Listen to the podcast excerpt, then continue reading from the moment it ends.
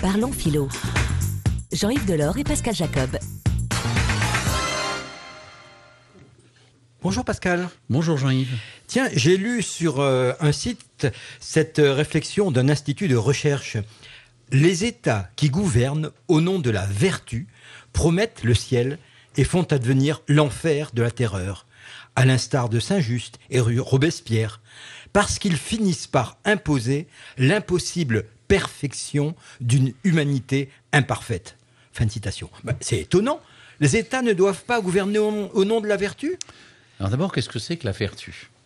La vertu, nous dit Aristote dans l'éthique à Nicomaque, c'est une disposition à agir, une disposition à agir de façon habituelle, conformément à la raison droite. Il y a, on s'en rappelle peut-être, quatre grandes vertus cardinales. Il y a la justice par laquelle nous sommes disposés à rendre à chacun ce qui lui est dû, la prudence par laquelle nous sommes disposés à tenir compte des circonstances lorsque nous agissons. Il y a la, modération par laquelle nous sommes disposés à modérer nos désirs. Et puis, il y a le courage par lequel nous sommes disposés à affronter, au fond, les difficultés.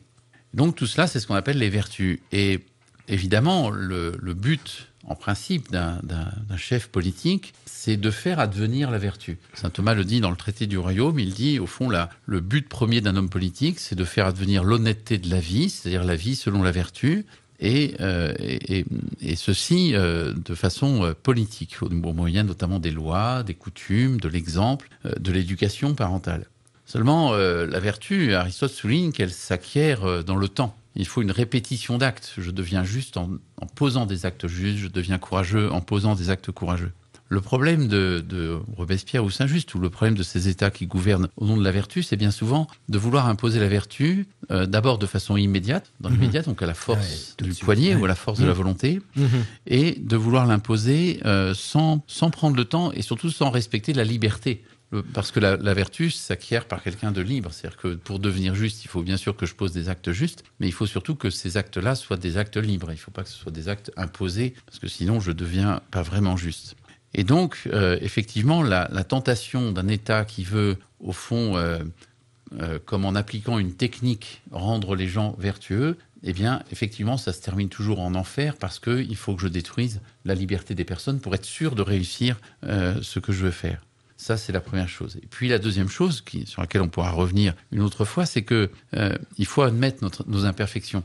Euh, nos imperfections, c'est ce qui nous rend supportables les uns aux autres. Et il y a une, sorte de désir dangereux de la pureté qu'on rencontre parfois même dans des communautés religieuses. Euh, il y a un désir dangereux de la pureté, un désir excessif de la pureté, qui fait que je vais chercher à détruire au fond ceux qui ne sont pas purs à mes yeux, mais en fait personne n'est parfaitement pur parce que personne n'est Dieu.